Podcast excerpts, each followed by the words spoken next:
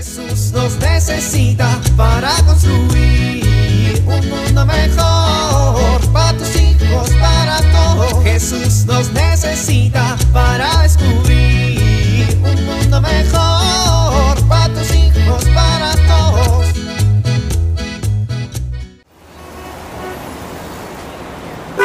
Avanza, ya está el verde. Ándale, muévete. A ver, ¿qué vas a hacer? Quítate, estorbo, quítate. Ya se puso el rojo otra vez. ¡Ay, qué tráfico! Apúrense, debo llegar a tiempo para recoger a mis hijos. Avanza, no te quedes ahí en medio. Apúrate a cruzar. Órale, tortuga, rápido. Ya, quítense. Se va a poner el verde en 3, 2, 1. No inventes. Espérate que arranque, tendrás mucha prisa. Órale, muévanse.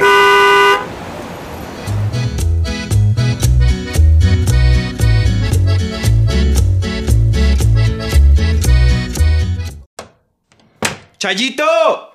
¡Ya llegué! ¡Hola, Pedro! ¡Me estoy muriendo de hambre! ¿Qué hay de comer? Para ti, nada. ¿Y ahora? ¿Qué hice? Pues tú sabrás. Pues, no sé. ¿Es nuestro aniversario? No. ¿Se me olvidó su cumpleaños? No, tampoco. ¿Saqué la basura? Sí. ¿Le di de comer al perro? Sí. ¿Compré la despensa? Sí. ¡Ay, Rosario! ¡No me acuerdo! Pues acuérdate. ¿Eso que está ahí en la mesa son enchiladas? Sí, pero no te voy a dar de comer hasta que aceptes que hiciste mal y pidas disculpas. Ah, ya, perdóname. ¿Yo? ¿Por qué? Pues no sé. Dime por qué estás enojada. Pues haz memoria. ¿Y si me confieso de algo que no te has dado cuenta? ¿Mm? Pues duermes en el sofá. Ya, Chayito, dime, ¿sí? Ándale. ¿En serio tan poca importancia le diste?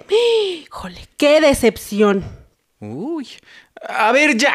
Me muero de hambre. ¿Por qué no mejor primero me como unas enchiladas y así me acuerdo? ¿Por qué no te acuerdas y cuando pidas perdón te comes las enchiladas? Porque me estoy muriendo de hambre. De lo que te deberías de estar muriendo es de vergüenza. Pero si ni sé de qué me debo morir, ¿cómo me voy a morir? Pues a ver si el hambre te refresca la memoria. Chayito, ya dime. Anoche le gritaste horrible a tu papá y no te has disculpado con él. Él empezó. ¡Ay, Pedro!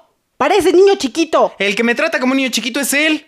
Se quiere meter en todo, opina de todo, me juzga por todo, nada le parece, siempre está de malas. Pues ya es un señor mayor. Y necio.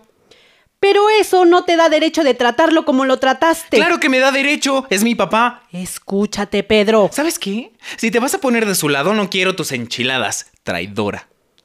Pues qué bueno, de todos modos ni te iba a dar. Pues qué bueno, de todos modos seguro ni están buenas, han de saber a traición. Mm, Pues me las voy a comer yo. ¿Mm?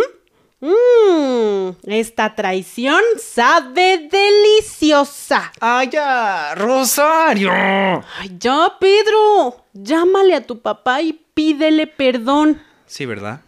¿Qué tal que se muere en la noche? Pedro, no lo digas ni de broma. Si se muere enojado conmigo y me viene a jalar las patas, lo llamo.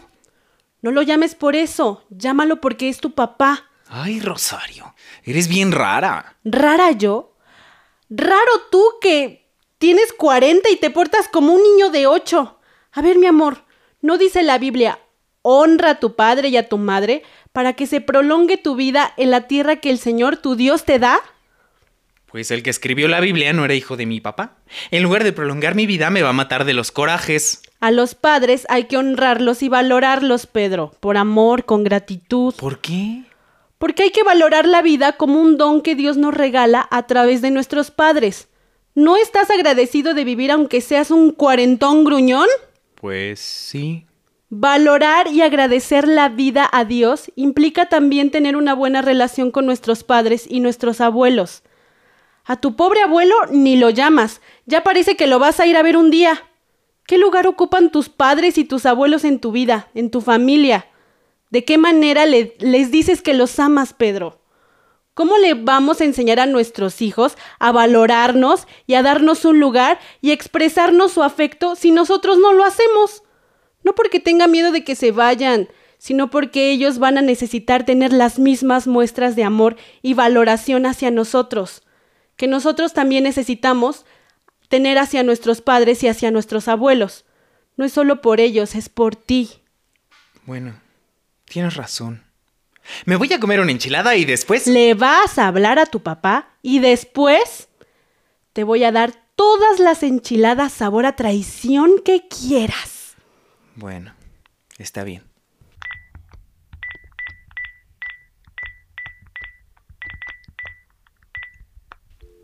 ¿Hola?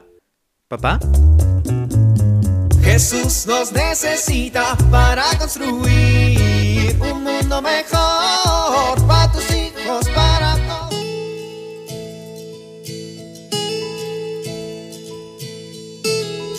¿Sabías que para dialogar adecuadamente con los hijos se requiere que escuchemos más y hablemos menos? A veces, los papás pensamos que para entablar un diálogo es necesario hablar mucho, echarles sermones y si los hijos e- expresan algo, de inmediato reaccionamos, respondemos y no los dejamos expresarse ni hablar. Esto no fomenta una buena comunicación. Dialogar significa escuchar sin juzgar, sin condenar, validar lo que ellos sienten aunque no estemos de acuerdo con esto que sienten.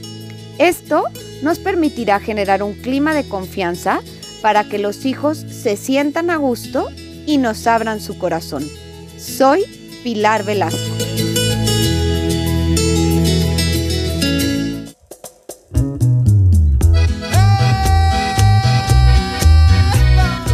Oramos.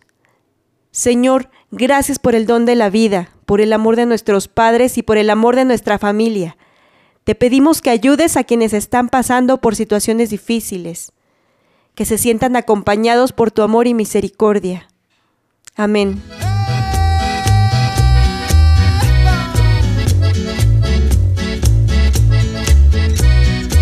Jesús nos necesita para construir. Vivir en familia. ¿Qué podemos hacer para honrar a nuestros padres? Oremos por aquellos padres de familia que están pasando por situaciones complicadas de salud, economía o desintegración familiar.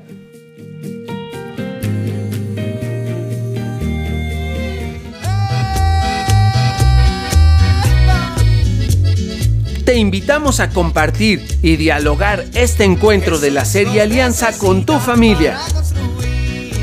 RCP es un programa de PPC México al servicio de las comunidades parroquiales. Hasta la próxima. Un mundo mejor para tus hijos, para todos.